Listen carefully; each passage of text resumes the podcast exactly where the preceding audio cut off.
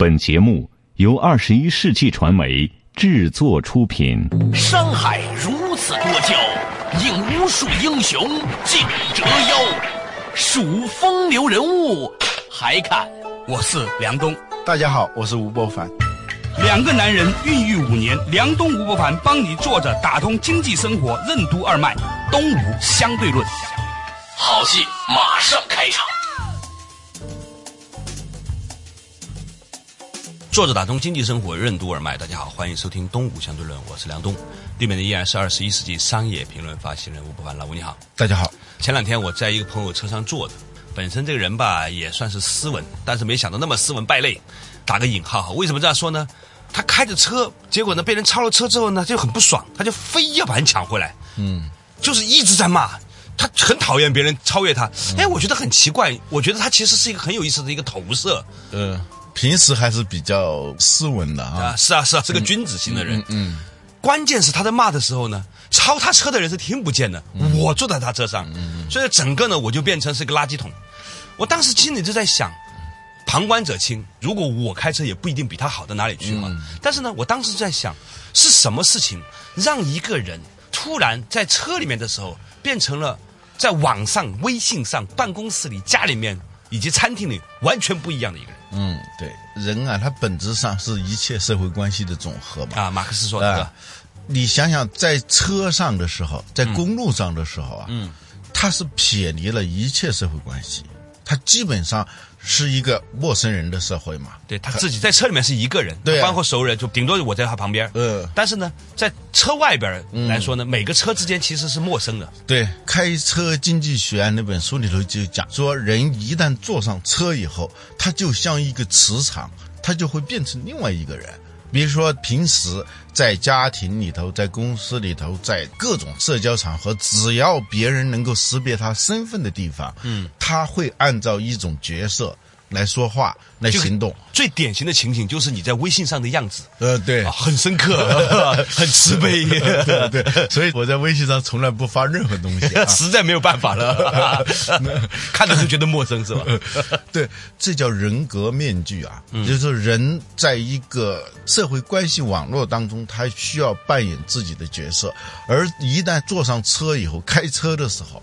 他是不需要社会关系角色，除非他是个什么名人，他的车牌号被大家给曝光了，这时候他就会比较小心了。再比如说，除非是你这个车贴上了一个政府公用车的标签儿啊，我知道现在很多政府机关呢，包括各个企事业单位，包括各事业单位和那个政府机构啊，都在查公车的那个滥用情况。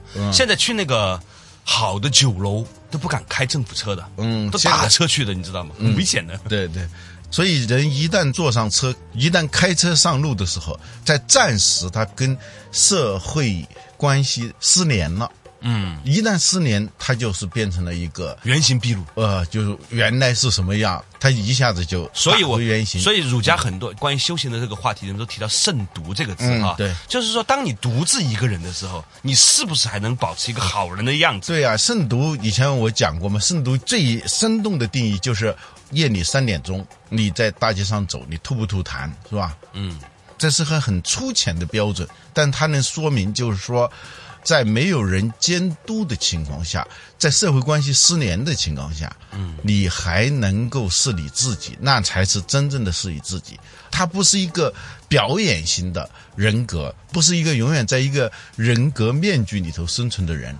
但是呢，就是现在情况是越来越这样了。我们每一个人都很难真正的知道自己是不是处在一种被监督或者是被旁观的情况。嗯，而且呢，你在某一些。真实的情况下，你如果做的不够好，或者是当时心态不好的话，也许你会形成一种惯性。这种惯性呢，在关键时刻你就原形毕露，也很糟糕。我关键是说，我们修行是为了什么？对，当你修行是为了给别人修行，给别人看的，就像在微信里头大量的那种正能量段子，还有这些养生的，都是那些负能量比较足的人，也身体不怎么好的人。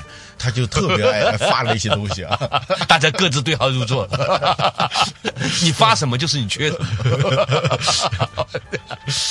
但是我们不能够为了别人嘛，因为你是要为自己嘛。对，孔夫子讲：“古之学者为己，今之学者为人，他这个学者不是今天的做学问，学就是修炼。古时候的人啊，嗯啊，孔子说的古时候的人，嗯啊，是为自己的，为了让他自己成为一个什么样的人，嗯，自己是自己的检察官，嗯。今之学者为人呢，就是说把别人当成自己的检察官，一旦别人不存在的时候，或者别人不能认出你的时候。你就开始放肆，你就开始叫火烧功德林。你以前你在平时表现的还挺好的，一旦是在一个没有束缚的条条件下，没有监督的条件下，你一下子就露出原形，这叫把你的功德全部烧了啊！对，平常有些人之所以显得很像君子，并不是他真的内心是个君子，是他的自我按捺的能力比较强。啊，他由于处在某种社会监督啊，别别人看着呀这样的情况下，嗯，但是当他处在一种没有监督的情况下的时候呢，他的怒火中烧啊。哎呀，我见过一个这样的人啊，挺有意思。认识他的人都说他是一个彬彬有礼的啊，但是有一次我发现啊，他不是这样的，他对他的太太，对他的母亲啊。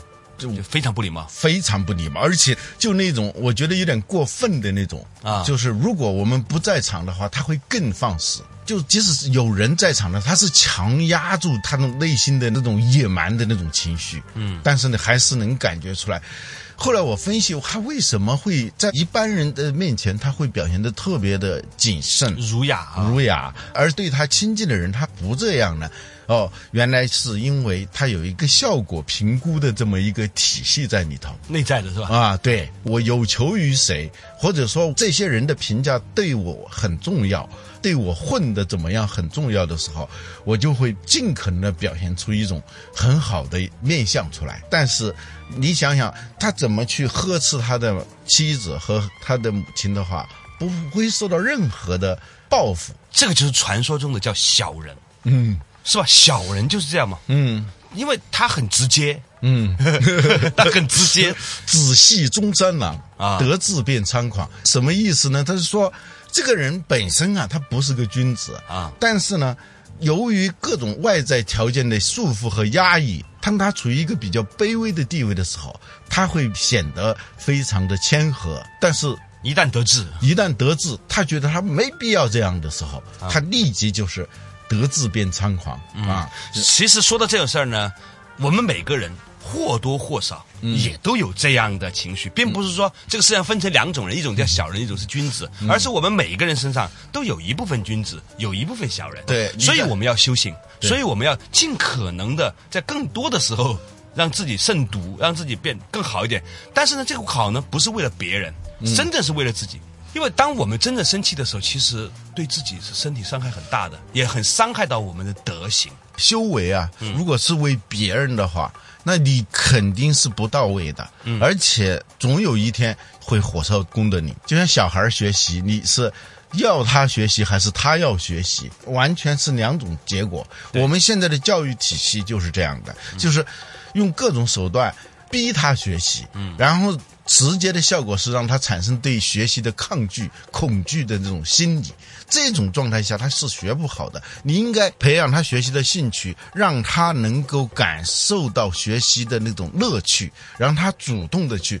我要学习，这个最终的效果是完全不一样的。嗯，所以呢，我们是觉得呢，修行这件事情是为了自己，但是如何修行呢？以前呢，我们说这个修行是要到寺庙啊，或者在家里打坐啊，或怎么样。现在看过来，我们要利用更多的时间去做这个事儿。比如说最近有本书叫《断舍离》，他说的是我们要借由对物件的态度来反观我们是不是能够断。舍离去不需要的东西，让自己变得更加纯粹。一样的道理，我们是不是能够利用开车的这段时间，或者在路上的这段时间，修炼自己，成为一个慎独的君子的？稍事休息，马上继续回来。坐着打通经济生活任督二脉，东吴相对论。一个人的修为为什么很容易在开车的时候原形毕露？在开车的时候肆无忌惮的按喇叭，为什么是一种小人心态？为什么说担水砍柴皆能悟道？修行和理财为什么都是一个滚雪球的过程？欢迎收听《东吴相对论》，本期话题：修行在路上。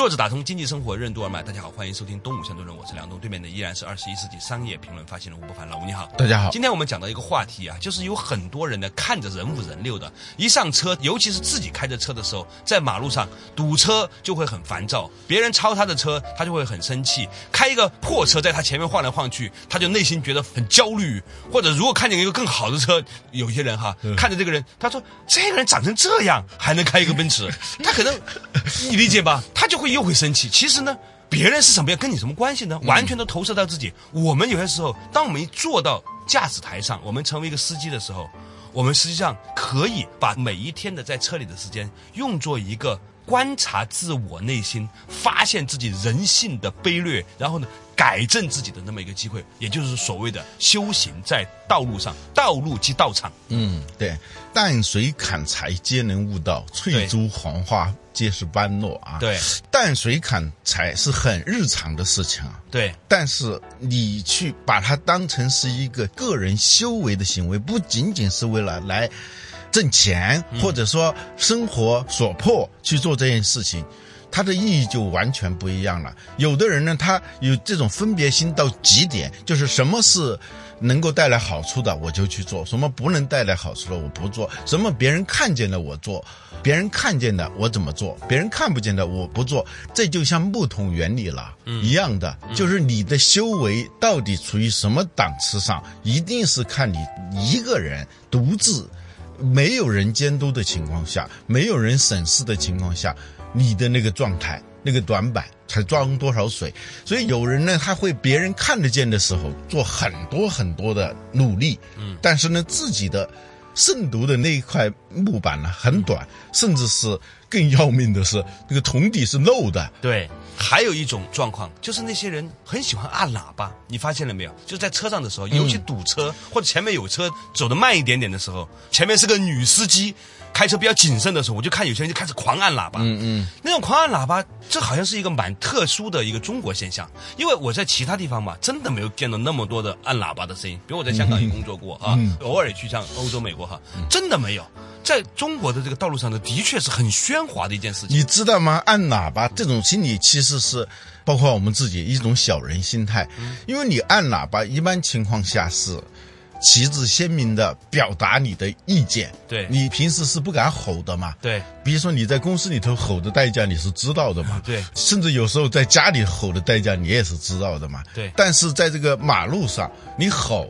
是没有什么代价的，在没有代价的情况下，你就干这样的事情，证明你的修为非常非常的低。就是一个还是儿童，你看小孩子有什么事情马上哭，为什么呢？因为他哭，他可以得到他要的东西，而且没有代价。嗯，经常在飞机上看到那些人冲着那个空姐喊吼，嗯。因为空姐他们受过训练的啊，是不会跟你对抗的，永远不会跟你对抗的哈。这好的航空公司，呃，除非特别差的啊。对，好的航空公司，他是说乘客并非永远是对的，但是与乘客争论永远是错的，所以他不会跟你争论的。这样的人呢，他也知道对方的底牌是什么啊，你就肆无忌惮的去发泄自己的那些负能量。过去在农村里头说这种人是。缺德有点缺到家了，有几个东西啊？嗯，就是说，在对方没有反抗能力的情况下，肆无忌惮这种行为，比如说踹寡妇门，嗯，寡妇家里没男人，你踹人家的门啊，人家也不敢出来跟你理论，是吧？对，踹寡妇门，哎，挖绝户坟，哦，那个绝户了的那个坟，你去挖人家的，你有本事你去挖那些家里面有几个双定的？对，骂哑巴人。对，这都是非常低级的一种人格嘛。嗯，但是呢，有时候在马路上，我们就不自觉的就会表现出来，本质是一样的这些事情。对，所以在这个时候啊，你就会发现啊，那些不喧哗、自有声的人呢，他多少就会让你觉得很有魅力。我们这叫新君子之道，是吧？最近我觉得这句话其实还真的挺有力量的。比如说，甚至有时候在饭桌上，一群人很喧哗的时候，就有一个人平常不怎么说话，偶尔说一两句很到位的话的时候，你觉得这个人很深刻。那当然是高人嘛。其实就是说，一个饭桌上有时候少说话，嗯，他的的确确是，这当然这不能变成技巧啊。嗯嗯嗯。以前我吃饭的时候，如果陌生人比较多的时候，我是根本不爱说话的，坐在那儿。嗯。结果这种不说话吧，偶尔呢，出于客气，搭搭腔的，过后吃完饭以后，哎，就往往有这种情况，这个饭桌上就有人就会主动的，哎呦，你今天说的挺好的，我就很奇怪了，我就没怎么说话，这不是一个很高的标准，就普通人看人也是用这样的标准。对，呃，我们公司有个女生前两天呢去相亲，因为是我们公司的班花吧，相完亲回来就跟大家分享啊，大家都很好奇啊，相亲怎么样，男孩子怎么样什么的。她说那个男孩子坐下来就一直在说他自己有多厉害啊，又做了什么发明啊，嗯那个乔布斯给他颁奖啊什么的啊，像唐军说他搞了四大发明是吧？啊，对，类似这样。这个小女生说完了之后没有表态。我说那还会有约会下一次吗？她说再说吧。嗯就你看得到，连一个小女孩她本能的都知道，如果一个男生跟她约会的时候一直在说，一直在说，其实效果不会好的。喧哗就没有声音了。麦克白斯里头说的，充满着喧哗与骚动，却全然分辨不出什么意义。说有些人的生活状态啊，充满着喧哗与骚动。对，所以你说到这个地方的时候，我都在想，我一天发一条微信是不是太多了？不喧哗，自由生活。呃，所以我们会发现说，很多人每一天在路上的时间现在越来越长。开车可能要开最少半个小时到一个小时吧，上班。很平常了，在北京、上海、广州这种大城市，上下班加在一起一个多小时，刨除吃饭、上班、睡觉，其实这一个小时左右的时间是很大块的，因为它是那这在北京、上海，其实一般来说都是两个小时，就是上班一个小时，下班一个小时，更长那就不错了，一个小时是比较客气的。对，仔细算一算，你的生命当中，你除掉睡觉的时间以外，工作也就八个小时嘛，哈，这两个小时的时间，关键是什么？就是你平时那些讲究的时候，嗯，也挺讲究的，嗯，但是不讲究的时候啊，时间不需要多长，就一下子就滑到叫什么逆水行舟啊，嗯，不进则退，他也是这个道理。过去那个练武功的人，师傅他让你练功，这是一回事啊，很严格。但是你就不练功的时候，这种行住坐卧也是练功。也是练功，你绝对不能说练完功以后你就是那种吊儿郎当，立即就所有的气就散了。对啊，你就永远聚不起来。说理财是个滚雪球，修行也是一个滚雪球。我小的时候曾经在故事会上看过一个故事，这个故事呢影响我一辈子。这个故事是什么呢？我们稍事休息，马上继续回来。坐着打通经济生活任督二脉，东吴相对论。面对客户的每一刻，为什么都是在展现企业的全部？一个品牌的价值与内涵为什么是由消费者界定的？什么是暗号营销？表演性质的美好为什么必将遭遇真相乍现的一刻？欢迎继续收听《东吴相对论》，本期话题：修行在路上。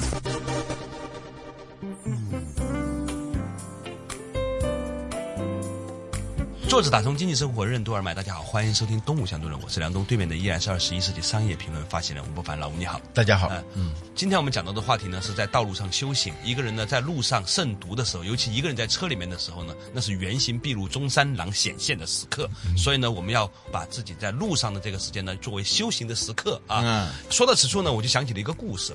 小的时候我看故事会啊，说有一个人呢学剃头，刚开始剃的时候呢，师傅就拿个冬瓜给他。你知道冬瓜上面是有毛的嘛？剃头刀刮啊刮，刮完了之后呢，他就顺手把这个刀插，就插在那个冬瓜上面，你知道吗？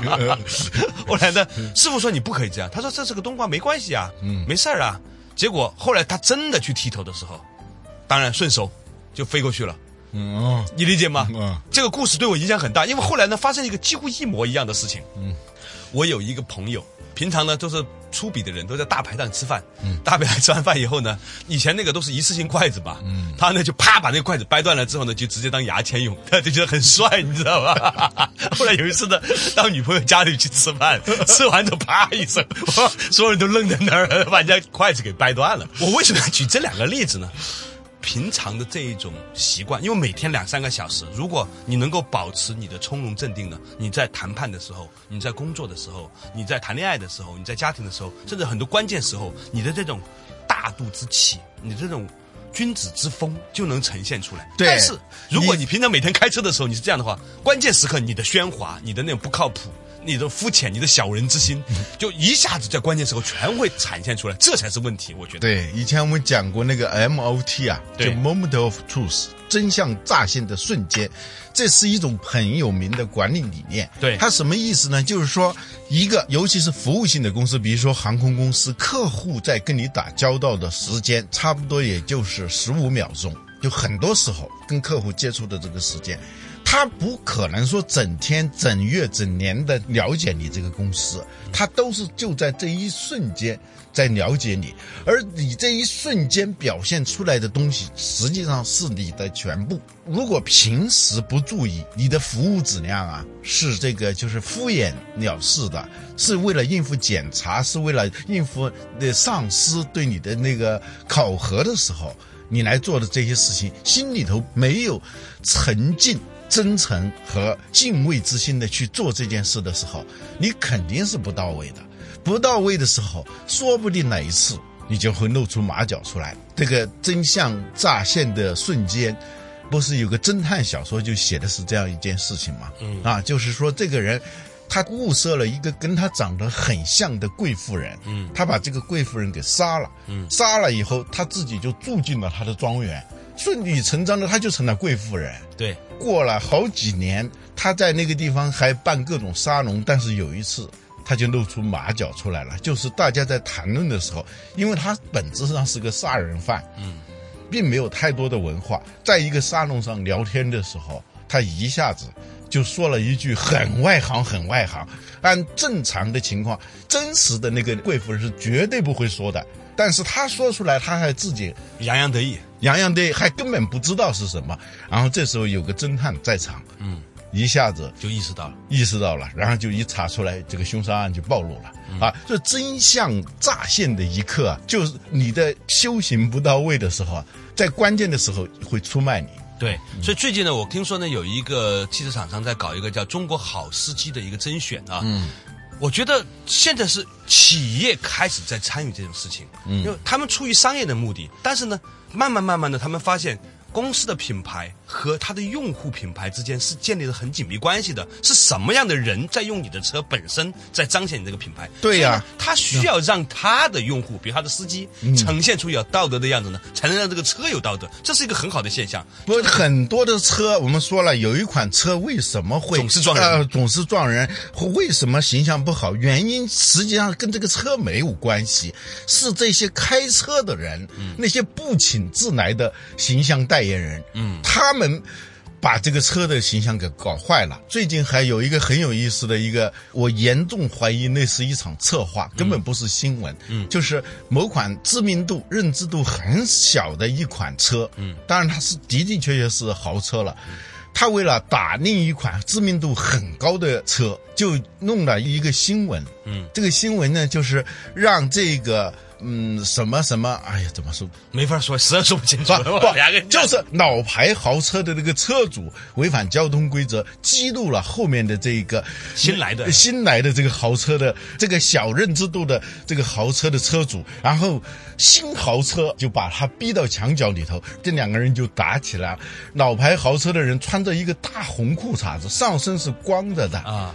就扭打起来，边打还边说：“你有钱你就拽啊，你爹娘没教过你啊，穷人也是人啊。”通过那个人之口啊，把老牌豪车定位于穷人的车了。嗯，我们不对这个案例本身进行评价。我说它里头使用了一种手法，就是让开车的人与这个车之间形成一种关联。对，现在在品牌营销里面，所有做商业的人都意识到，你的消费者在界定你的品牌。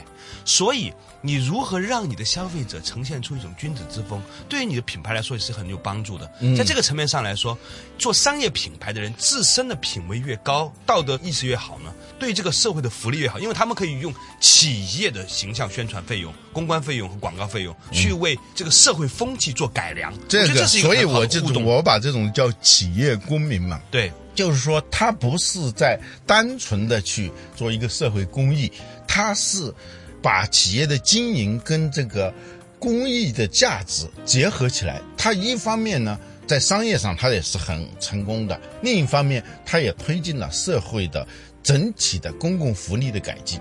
这是一种值得提倡的一种营销手段。对，希望呢有更多的企业和参与到这样类似的活动中来，让你的消费者在你的广告预算的引导之下，激发出他们内心的良善和良能，让他们在使用产品的过程当中，让自己变得更温和，更像一个君子。更能够呈现出我们中国人的风貌。过去消费者来选车的时候啊，嗯，他是按一个通常的标准，嗯，去灌输一些品牌理念。现在不是了，他们都是用通用的标准。现在不是了，现在因为车是一个很平常的事了嘛，大家就会从自己的圈子里头，谁开什么车。来确认这个来确认这个车的品牌品牌，我觉得现在应该是一种暗号营销，嗯，就是不再是一种明显的一个标志的那种营销，就要你在你的产品当中注入某种暗号，嗯，让那些有慧眼的人看出这种暗号，能够拈花一笑，对，能够在一瞬间从内心一下子认可你。这是一种新的营销的一种方式。嗯，什么叫社会化营销？什么叫社区营销？